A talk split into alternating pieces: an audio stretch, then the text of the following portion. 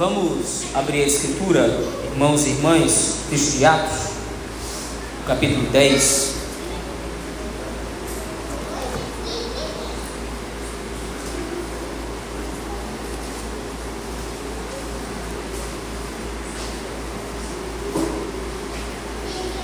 Atos, capítulo 10, com a graça do Espírito, nós vamos meditar ao longo de todo o capítulo, apesar de ser uma narrativa extensa, nós vamos nos concentrar no que Lucas deseja expor de maneira sintética. Atos, capítulo 10,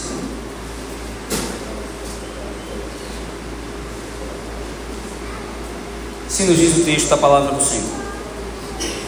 Morava em Cesareia um homem de nome Cornélio, centurião da coorte chamada italiana, piedoso e temente a Deus com toda a sua casa, e que fazia muitas esmolas ao povo, e de contínuo orava a Deus. Esse homem observou claramente durante uma visão, cerca da hora nona do dia, um anjo de Deus que se aproximou dele e lhe disse: Cornélio, este, fixando nele os olhos e possuído de temor, perguntou: Que é, Senhor? E o anjo lhe disse: As tuas orações e as tuas esmolas subiram para a memória diante de Deus.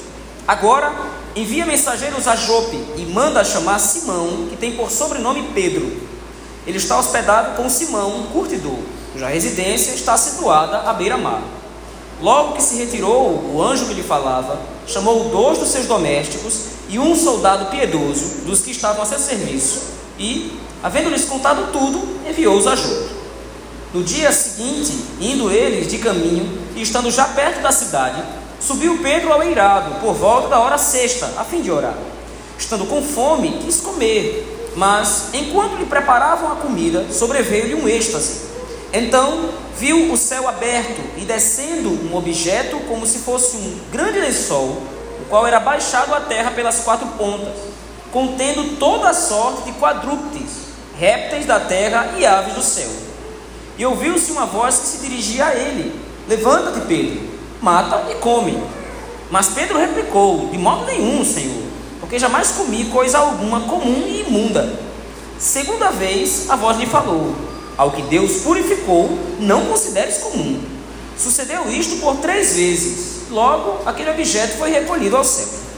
Enquanto Pedro estava perplexo sobre qual seria o significado da visão, eis que os homens enviados da parte de Cornélio, tendo perguntado pela casa de Simão, pararam junto à porta e, chamando, indagavam se estava ali hospedado Simão, por sobrenome Pedro. Enquanto meditava Pedro acerca da visão, disse-lhe o Espírito: Estão aí dois homens que te procuram. Levanta-te, pois, desce e vai com eles, nada duvidando, porque eu os enviei. E, descendo Pedro para junto dos homens, disse: Aqui me tendes, sou eu a quem buscais? A que viestes? Então disseram: O centurião Cornélio, homem reto e temente a Deus, e tendo bom testemunho de toda a nação judaica, foi instruído por um santo anjo para chamar-te à sua casa e ouvir as tuas palavras. Pedro, pois, convidando-os a entrar, hospedou-os. No dia seguinte, levantou-se e partiu com eles. Também alguns irmãos dos que habitavam em Jope foram em sua companhia. No dia imediato, entrou em Cesareia. Cornélio estava esperando por eles, tendo reunido seus parentes e amigos íntimos. Aconteceu que, indo Pedro a entrar, lhe saiu Cornélio ao encontro e, prostrando-se-lhe aos pés, o adorou. Mas Pedro levantou, dizendo: Ergue-te, eu também sou homem. Falando com ele, entrou, encontrando muitos reunidos ali, a quem se dirigiu, dizendo: Vós bem sabeis que é proibido a um judeu ajuntar-se ou mesmo aproximar-se a alguém de outra raça. Mas Deus me demonstrou que a nenhum homem considerasse comum ou imundo. Por isso, outra vez, outra vez chamado, aliás, uma vez chamado, vim sem vacilar Pergunto, pois, por que razão me mandaste chamar? Respondeu-lhe Cornélio: Faz hoje quatro dias que, por volta desta hora, estava eu observando em minha casa a hora nona de oração, e eis que se apresentou diante de mim um varão de vestes resplandecentes, e disse: Cornélio, a tua oração foi ouvida, e as tuas esmolas lembradas na presença de Deus. Manda, pois, alguém a Jope a chamar Simão, por sobrenome Pedro Acha-se este hospedado em casa de Simão, curtidor, à beira-mar. Portanto, sem demora, mandei chamar-te. Fizeste bem em vir. Agora, pois, estamos todos aqui, na presença de Deus, prontos para ouvir tudo que te foi ordenado da parte do Senhor. Então falou Pedro, dizendo: Reconheço por verdade que Deus não faz acepção de pessoas. Pelo contrário, em qualquer nação, aquele que o teme e faz o que é justo lhe é aceitável. Esta é a palavra que Deus enviou aos filhos de Israel, anunciando-lhes o evangelho da paz por meio de Jesus Cristo. Este é o Senhor de todos. Vós conheceis a palavra que se divulgou por toda a Judéia, tendo começado desde a Galileia, depois do batismo que João pregou. Como Deus ungiu a Jesus de Nazaré com o Espírito Santo e com poder, o qual andou por toda parte, fazendo o bem e curando a todos os oprimidos do diabo, porque Deus era com ele. E nós somos testemunhas de tudo o que ele fez na terra dos judeus e em Jerusalém, ao qual também tiraram a vida, pendurando no madeiro. A este ressuscitou Deus no terceiro dia e concedeu que fosse manifesto, não a todo o povo, mas às testemunhas que foram anteriormente escolhidas por Deus, isto é, a nós que comemos e bebemos com ele, depois que ressurgiu dentre os mortos, e nos mandou pregar ao povo e testificar que ele é quem foi constituído por Deus, juiz de vivos e de mortos. Dele, todos os profetas dão testemunho de que, por meio do seu nome, todo aquele que nele crê recebe remissão de pecados. Ainda Pedro falava estas coisas quando caiu o Espírito Santo sobre todos os que ouviam a palavra. E os fiéis que eram da circuncisão, que vieram com Pedro, admiraram-se, porque também sobre os gentios foi derramado o dom do Espírito Santo, pois os ouviam falando em, em línguas e engrandecendo a Deus. Então perguntou Pedro: Porventura, pode alguém recusar a água para que não sejam batizados estes que, assim como nós, receberam o Espírito Santo? e ordenou que fossem batizados em nome de Jesus Cristo. Então lhe pediram que permanecesse com ele por alguns dias. Amém. Vamos orar ao Senhor, nosso Deus, momento. Senhor Deus, esta é a tua palavra, texto sagrado que o Senhor inspirou Lucas a redigir. Estamos diante do Senhor e pedimos que o Senhor seja misericordioso conosco, nos dando compreensão desse texto, Senhor Deus. Ajuda-nos é o que nós te suplicamos e rogamos no nome de Jesus Cristo, teu Filho. Amém. Meus irmãos, nós temos visto no texto de Atos um tema que Lucas está tentando expor, ou pelo menos está expondo, que é a, o início da pregação do Evangelho ou da missão evangélica da igreja junto aos gentios. Até esse ponto da narrativa era muito comum, ou era mais comum, que os judeus estivessem se convertendo. Os apóstolos e demais discípulos estavam operando em algumas regiões próximas de Jerusalém ou próximas da Judéia. Mas desde o capítulo 8, com a conversão do eunuco, Lucas já está começando a introduzir que o evangelho realmente está se expandindo e agora está chegando até os gentios. O grande problema com isso como nós vamos ver no decorrer do texto de Atos, é exatamente como os gentios estavam se convertendo, ou se a conversão dos gentios ela era de fato verdadeira. Isso porque a pregação do evangelho para os judeus era uma pregação que apresentava Cristo Jesus como o cumprimento de tudo aquilo que o Antigo Testamento havia falado. Como nós vimos, por exemplo, à luz do capítulo 7 de Atos, na pregação de Estevão, o que Estevão faz é demonstrar que toda a história judaica, toda a história do Antigo Testamento já apontava para o Senhor Jesus Cristo, o justo que viria, como ele diz lá no capítulo 7, versículo 52. Porém, agora, o Evangelho está sendo pregado, como disse, aos gentios. E o grande problema é que os gentios não tiveram nenhum contato com a lei de Moisés. Os gentios não tiveram nenhum contato, ou pelo menos pouco contato, com qualquer dos profetas e a sua mensagem. Então, Cristo Jesus, de certa forma ou em certo sentido, era completamente desconhecido daqueles irmãos. A obra da redenção, a obra da salvação era completamente desconhecida. Os gentios, na sua grande maioria, conforme o próprio texto de Atos vai colocar posteriormente, os gentios eles eram geralmente pagãos, idólatras, adoradores de outros deuses, de outros ídolos, ou no mínimo pessoas que não tinham qualquer tipo de apego a uma religião, e principalmente a religião verdadeira, a religião das Escrituras. E isso vai ser um problema ao longo do livro de Atos. No capítulo 15, como nós vamos ver futuramente, com a graça do Senhor, esse problema chega ao ápice, esse problema chega ao máximo, quando os cristãos judeus estavam verdadeiramente questionando a conversão dos gentios. Mas Lucas, de maneira muito providencial pelo Espírito Santo, começa a introduzir a defesa da conversão dos gentios nesse ponto. E a narrativa que Lucas então escolhe e descreve é exatamente a conversão de Cornélio.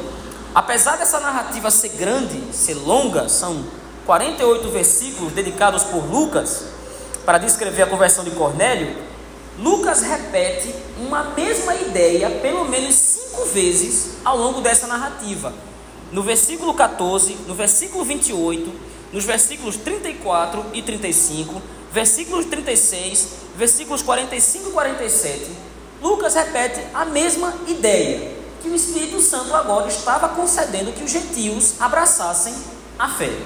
Nós vamos ver então, não toda a narrativa, mas vamos ver e vamos nos concentrar nessas, nesses recortes que Lucas faz. O primeiro ponto então vai do versículo de 1 até o versículo 14, que é a apresentação que Lucas faz, ou a narração, a narrativa que Lucas faz de duas visões. Uma visão tida por um homem chamado Cornélio e a outra visão tida pelo apóstolo Pedro. No primeiro momento, Lucas se preocupa, está aí no versículo de 1 a 3, Lucas se preocupa em apresentar esse personagem. Cornélio era um centurião romano, um general de exército, ou pelo menos um oficial do exército romano, que tinha sob sua guarda ou sob sua autoridade pelo menos uns 300 homens. Era um homem de certa importância.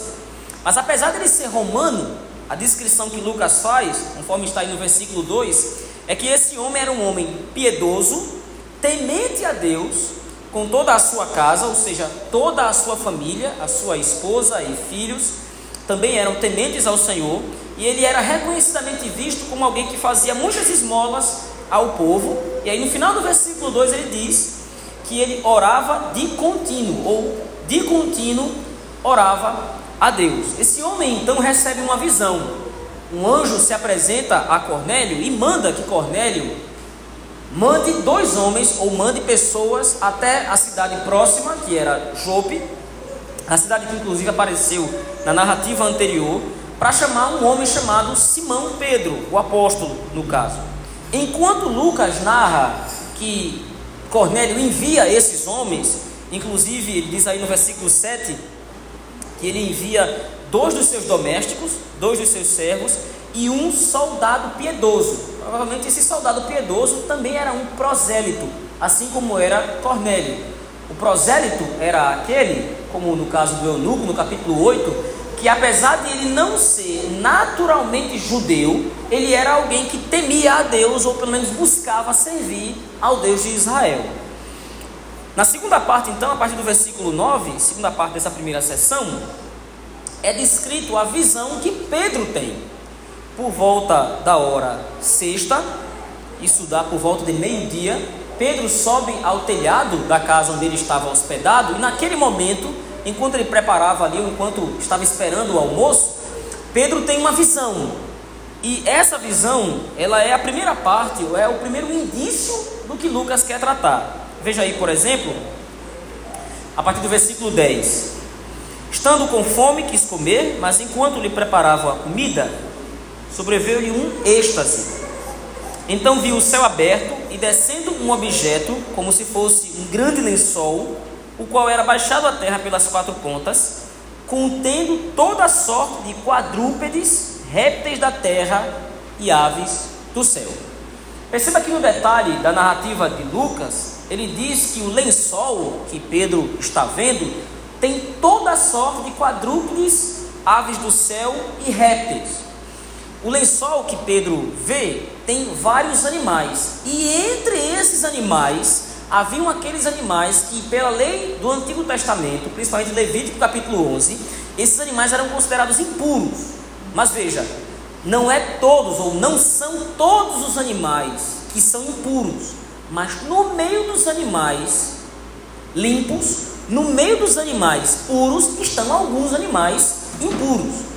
Essa visão que Pedro tem já é uma visão que em si só é muito explicativa, apesar de Pedro só compreender depois. Essa visão já aponta para a ideia de que gentios e judeus estão sendo considerados da mesma forma diante do Senhor. Animais puros e animais impuros estão sendo colocados juntos agora diante de Pedro. E uma voz, então, do céu se dirige a Pedro, aí no versículo 13, e diz: Levanta-te, Pedro. Você não está com fome? Mata esses animais e se alimente. Mata esses animais e come. Mas Pedro, diz o versículo 14, ele recusa a proposta do anjo, ou pelo menos a proposta da voz, dizendo que ele jamais comeu coisa comum ou imunda. Então, na primeira vez no texto, Pedro é repreendido, e essa repreensão que Pedro recebe é exatamente a primeira vez que Lucas explica a ideia dele em toda a narrativa. Veja aí, versículo 15: A voz lhe falou: Ao que Deus purificou, não consideres comum.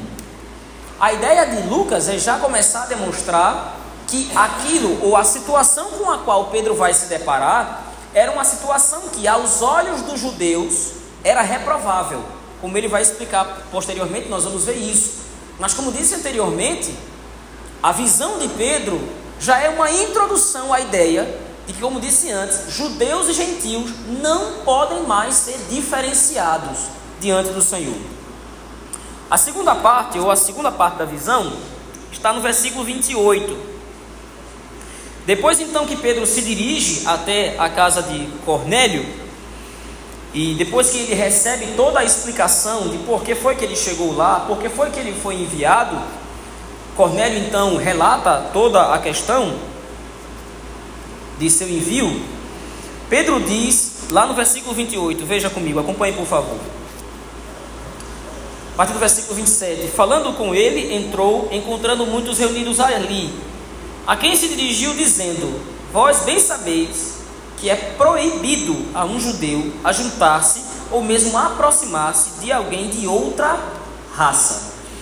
Na nossa versão em português, ah, o termo que está colocado aí é outra raça, mas no original em grego, a ideia do texto é um estrangeiro, a perspectiva dos judeus era que Cristo Jesus, aliás, que o Senhor Deus havia se revelado somente aos judeus e exclusivamente. Todos os outros povos, segundo a tradição judaica da época, entendendo errado o Antigo Testamento, a maioria dos judeus, principalmente os fariseus e os mestres da lei, entendiam que a revelação de Deus a Israel era uma revelação exclusiva de todos os povos da terra, o único povo a quem Deus havia se revelado de maneira salvadora, de maneira redentora, era o povo de Israel. Logo, o único digno, o único povo digno de receber a salvação e de se relacionar com Deus era de fato o povo de Israel. Mas, de acordo com a visão anterior, e Pedro aqui já está começando a interpretar a visão, o que fica claro é que a proibição dos judeus ela estava errada ah, era proibido a um judeu juntar-se ou aproximar-se a alguém de outra raça, mas essa proibição não vinha da parte de Deus.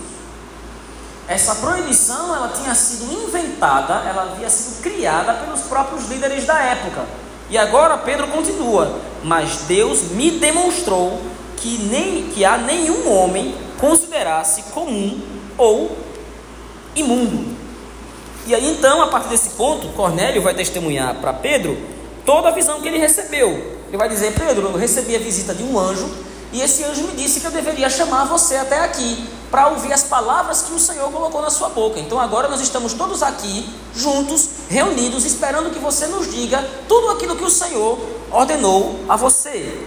Assim sendo, quando Pedro ouve o quanto Cornélio, a sua família e os seus amigos íntimos estavam desejosos de ouvir o Evangelho, ele diz então no versículo 34, sendo essa a terceira vez que Lucas repete essa mesma ideia no texto.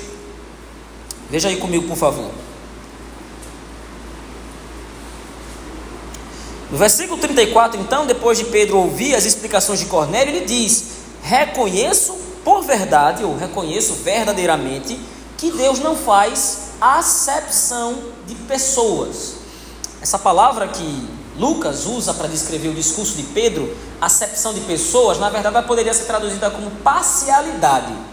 O que Pedro está querendo dizer, na verdade, é que Deus não é parcial a absolutamente ninguém. Deus não favorecia os judeus no lugar do gentio. Os gentios não eram um povo exclusivo de Deus, excluindo os outros povos, deixando os outros povos de lado. Não, Deus não faz acepção de pessoas, pelo contrário, ele continua no versículo 35. Em qualquer nação, em qualquer lugar do mundo, aquele que o teme e faz o que é justo lhe é aceitável. No caso aqui, Pedro já está começando a fazer referência ao próprio Cornélio, que era um centurião romano. E então, a partir do versículo 36, Pedro começa a explicar o Evangelho, de como Cristo Jesus foi enviado a esse mundo, como ele realizou vários milagres, e esses milagres foram operados segundo o poder de Deus. E no final, então, da sua narrativa, ou pelo menos próximo do final da sua narrativa, no versículo 36, Pedro diz: Esta é a palavra que Deus enviou aos filhos de Israel, anunciando-lhes o evangelho da paz, por meio de Jesus Cristo. E ele conclui: Este, Jesus Cristo, é o Senhor de todos. Apesar de, apesar de o evangelho ter começado em Jerusalém, apesar de Deus ter sido revelado primeiro em Jerusalém e aos judeus, Cristo não é Senhor somente dos judeus. Cristo é Senhor de absolutamente todos. E assim então, ele descreve ao longo de toda a narrativa, continuando pregando o Evangelho, até que ele chega no versículo 43 e novamente repete a mesma ideia. Dele, todos os profetas, dele Jesus Cristo, todos os profetas dão testemunho de que, por meio do seu nome, todo aquele não somente judeu, como pensavam os fariseus e os mestres da lei da época, todo aquele que nele crê recebe a remissão de pecados. E no final então da narrativa, versículo 44, Lucas sintetiza, ainda Pedro falava estas coisas quando caiu. A, a, ideia de cair no texto, talvez as nossas versões em português não tenham deixado tão claro, mas a ideia de cair, de fato, lembra no grego a ideia de descer mesmo. E isso é um indicativo, é uma referência que Lucas faz ao que aconteceu em Atos no capítulo 2. Se você voltar a Atos, a descrição que Lucas faz do evento do Pentecostes é exatamente essa. O Espírito Santo desceu sobre os 120 que estavam no cenáculo. E uma evidência da descida do Espírito Santo em Atos capítulo 2 é que quando o Espírito Santo desceu, as pessoas começaram a falar em outros idiomas. Exatamente o que acontece aqui na narrativa. Veja aí a continuação. Versículo 44. Ainda Pedro falava estas coisas quando caiu o Espírito Santo sobre todos os que ouviam a palavra. E os fiéis que eram da circuncisão, judeus, que vieram com Pedro, admiraram-se, porque também sobre os gentios foi derramado o Espírito Santo, pois os ouviam falando em línguas e engrandecendo a Deus. Então, Pedro pergunta, depois de ele ouvir Cornélio falar sobre a visão do anjo, depois de Pedro ele mesmo ter tido uma visão que demonstrava para ele que judeus e gentios não podiam mais ser separados, depois de a prestreza, depois de Pedro ter ouvido o desejo de Cornélio de ouvir o evangelho, depois de todas essas situações, principalmente agora vendo os gentios falando em outras línguas, em outros idiomas, cheios do Espírito Santo, Pedro pergunta: Pode porventura alguém recusar a água para que não sejam batizados estes que assim como nós. Essa expressão que aparece aí no versículo 47, ela é a expressão que fecha a narrativa. O que Pedro está querendo dizer é: como é que alguém pode negar o selo da nova aliança? Como é que alguém pode negar as águas do batismo a esses que, assim como nós, ou tanto quanto nós, ou igualmente a nós que somos judeus, receberam o Espírito Santo? A ideia do texto, meus irmãos, o que o texto coloca para nós, muito claramente, como disse, é uma perspectiva muito simples, apesar da narrativa ser gigante. O que o texto coloca para nós é que nesse momento, o que Lucas coloca para a igreja, é que o evangelho estava se expandindo, o evangelho estava crescendo pelo poder do Espírito Santo e o Espírito Santo estava causando verdadeiras conversões dos gentios. Os gentios realmente não observavam a lei de Moisés. Cornélio muito provavelmente não era circuncidado, como o eunuco do capítulo 8 também não era, nem poderia ser. Ah, ah, diversas pessoas estavam verdadeiramente se convertendo, pessoas que nunca observaram a lei de Moisés, pessoas que nunca, talvez nunca tenham ouvido falar da mensagem dos profetas, pessoas que não estavam de repente familiarizadas com os rituais de adoração a Deus do Antigo Testamento. Não é o caso de Cornélio, porque como nós vimos, Cornélio era um homem temente a Deus e orava de contínuo ao Senhor. Então, muito provavelmente ele sabia quais eram os rituais de adoração a Deus no Antigo Testamento. Mas o fato é que esse homem não é judeu. Para nós talvez não pareça um problema, mas nesse momento da história da igreja era um problema grave, era um problema sério. Deus havia falado, como disse no início, Deus havia comunicado o Evangelho no período do Novo Testamento através da confirmação da mensagem profética. Tudo aquilo que os apóstolos estavam falando, tudo aquilo que o próprio Senhor Jesus Cristo ensinou enquanto estava nesse mundo, confirmava todo o ensino do Antigo Testamento. Então, por isso, ou por essa razão, quando os judeus se converteram, quando os judeus aceitaram a Cristo, ou reconheceram a Cristo como Senhor e Salvador, não houve tanta surpresa. Afinal de contas, era o fluxo natural da história. Cristo havia se revelado no Antigo Testamento apontando para Cristo, e Cristo agora havia chegado. Mas e com relação àqueles que nunca conheceram a mensagem do Antigo Testamento? E com relação àqueles que nunca conheceram o Deus verdadeiro, o Deus de Israel, será que essas pessoas podem entrar na igreja? Será que essas pessoas podem de fato ser membros do corpo de Cristo? Será que nós podemos considerar os gentios irmãos? Lucas está afirmando, através dessa narrativa, categoricamente que sim. O Espírito Santo foi concedido a todos os eleitos de Deus, não importa se é judeu ou gentio. O texto então de Atos, no capítulo 10, meus irmãos, nos demonstra essa grande verdade.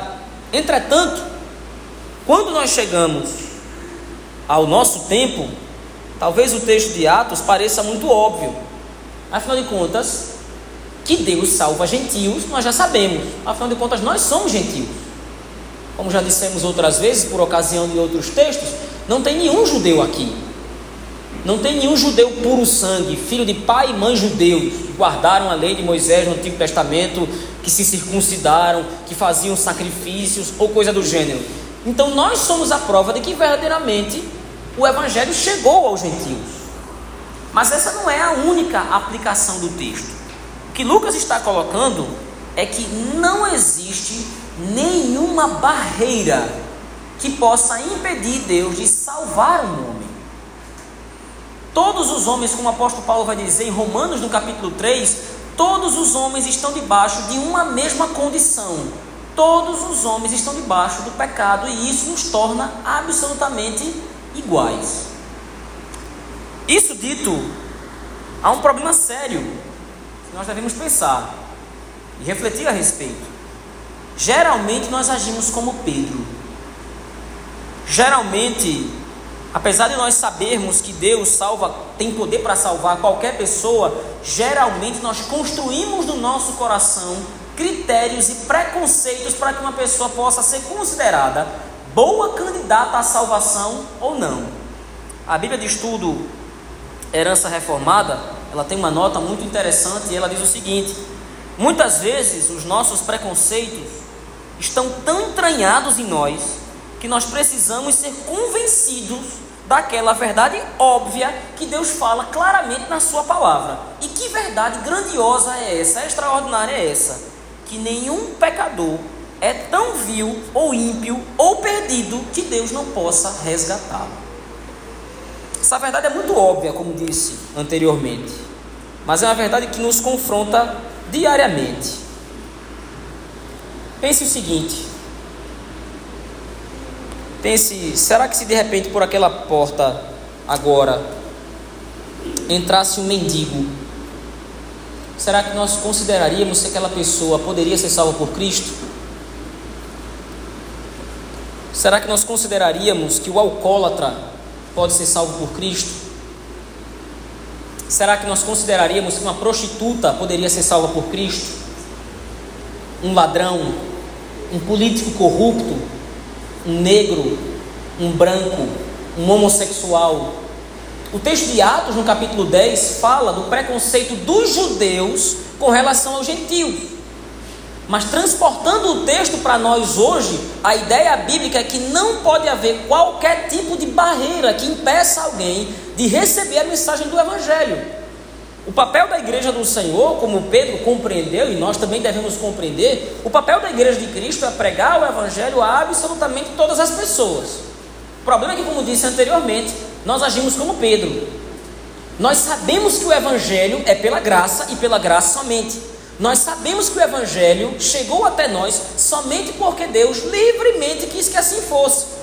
Mas geralmente nós gostamos de achar que nós somos bons candidatos à salvação. E, consequentemente, muitas vezes nós julgamos outras pessoas com base nos nossos próprios preconceitos. Geralmente, é fácil pensar que um empresário rico poderia ser um candidato a receber o Evangelho de Jesus Cristo. Mas quando nós passamos pelo meio da rua e encontramos um mendigo na sarjeta, nós não pensamos que aquele pode ser um alvo do Evangelho do Senhor. Nós conhecemos pessoas de coração devasso, nós conhecemos pessoas de coração corrompido, e geralmente nós julgamos essas pessoas como pecadoras realmente, e de fato são. Mas falta-nos a graça de compreender que aquela pessoa, por mais ímpia que seja, por mais que o seu coração seja obscuro, pode ser um eleito do Senhor. O que o texto coloca para nós é que realmente não há impedimentos para que uma pessoa seja, seja salva. Como disse anteriormente, nós precisamos nos lembrar que todos nós estávamos mortos. Nós temos as nossas preferências pessoais, nós temos os nossos gostos, nós somos pessoas completamente diferentes umas das outras no que concerne as nossas características, tanto pessoais quanto emocionais, quanto físicas. Um é alto, outro é baixo, um é gordo, outro é magro, um é branco, outro é preto. Entretanto, nenhuma dessas características torna uma pessoa mais apta a receber o evangelho ou menos. O papel da igreja é pregar a graça do Senhor a todos os homens, independentemente da sua condição social, independentemente da sua situação diante de Cristo, independentemente de se ele é um candomblista, um candomblecista, se ele é um espírita, se ele é um católico, se de repente ele é um ateu. O Evangelho vai ser pregado a todos os homens e o Espírito Santo vai agir no coração dos eleitos do Senhor, trazendo a fé todos os eleitos de todas as situações mais variadas possíveis. A igreja do Senhor não pode ter no coração qualquer tipo de preconceito. Se entra por essas portas um travesti, se entra por essas portas um homossexual, um ladrão, um político corrupto, reconhecidamente corrupto, e se de repente com a boca ele professa Jesus, que Jesus Cristo é o Filho de Deus, o papel da igreja é de fato transmitir-lhe o evangelho e acolhê-lo no seio da igreja. Assim como Cornélio foi recebido de sua casa. Esses homens eram romanos. Esses homens eram não somente gentios, mas esses homens estavam contra, estavam oprimindo Israel nesse contexto da história. Mas mesmo assim, Pedro, ou foi demonstrado a Pedro, que a nenhum homem considerasse comum ou impuro e como o próprio Cristo disse, ou a própria voz disse para Pedro lá atrás, Pedro, os apóstolos, a igreja, nós hoje, nós não podemos considerar comum e impuro aquilo que o Senhor purificou. Isso não quer dizer que todos os pecadores lá fora estão purificados dos seus pecados e todos vão receber a salvação. Não. A ideia do texto é exatamente que é retratada na visão de Pedro. O lençol branco que aparece para Pedro, ou o lençol que aparece para Pedro, mostra animais puros e impuros, judeus e gentios, juntos agora, todos considerados de uma mesma forma diante do Senhor. E qual é a consideração de Deus com relação a todos os homens? Todos são pecadores. Não existe um maior pecador, um menos pecador, e porque é menos pecador, então merece mais a salvação do que outro. Todos estão debaixo de condenação. Igualmente, o que seria muito justo da parte de Deus é que Deus deixasse toda a humanidade, toda a humanidade caminhando para o inferno, caminhando para a condenação, porque absolutamente ninguém tem qualquer condição de ser salvo. Mas aprove ao Senhor soberanamente e livremente escolher quem quis para a salvação. E que critério Deus usou para escolher? A sua soberana vontade, somente isso. Deus não escolheu o rico, Deus não escolheu o pobre, Deus não escolheu o branco, Deus não escolheu o preto, Deus não escolheu absolutamente ninguém por qualquer característica. O único critério é a sua soberana eleição. Quero concluir aqui, meus irmãos. O que separava judeus de gentios era exatamente a expectativa da chegada de Cristo. Desde o Antigo Testamento, nós vemos como gentios abraçam a fé. Nós temos vários exemplos nas Escrituras.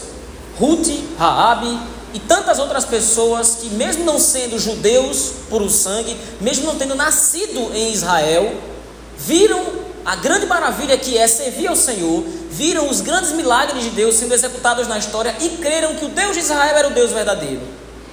Mas ainda assim havia uma separação. Se alguém no Antigo Testamento, se um estrangeiro no Antigo Testamento quisesse verdadeiramente servir a Cristo, ele teria que abandonar a sua terra natal, ele teria que abandonar a sua cidade e ir para Jerusalém e ir para Israel, para que lá então ele pudesse adorar e servir ao Senhor.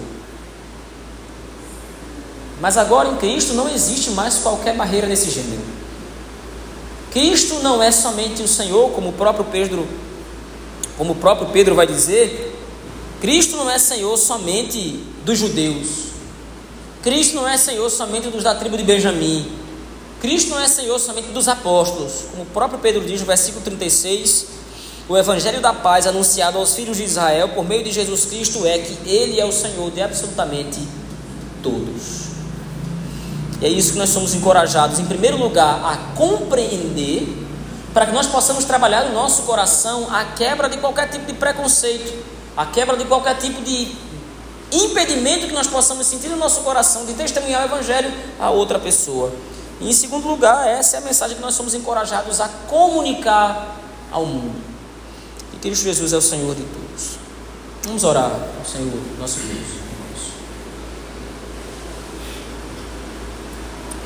Obrigado, Senhor o Senhor nos mostrou na Sua palavra que verdadeiramente o Senhor não faz acepção de pessoas. O Senhor não é parcial a judeus ou a gentios. O Senhor tem eleitos do Senhor de todos os povos da terra. Aqui no Brasil, na China, no Japão, nos Estados Unidos, onde houver um eleito do Senhor, o Evangelho chegará a essa pessoa e essa pessoa será convertida a Cristo pelo poder do Espírito Santo. O Senhor não é Deus dos ricos, não é dos pobres, não é do negro, não é do branco. O Senhor é Senhor sobre absolutamente todas as pessoas e vai se revelar de maneira salvadora a todos aqueles que, independente da sua condição social, das suas características físicas ou de qualquer outra coisa, crerem no Senhor Jesus Cristo. Obrigado por isso. Tem misericórdia de nós. Ajuda a tua igreja a viver por modo digno desse evangelho o evangelho que resgata o homem do seu estado natural de miséria e pecado e o transporta para o reino do Filho do teu amor. É assim que nós oramos, Senhor. Em nome do Senhor Jesus Cristo, teu Filho bendito, nosso Rei. Amém.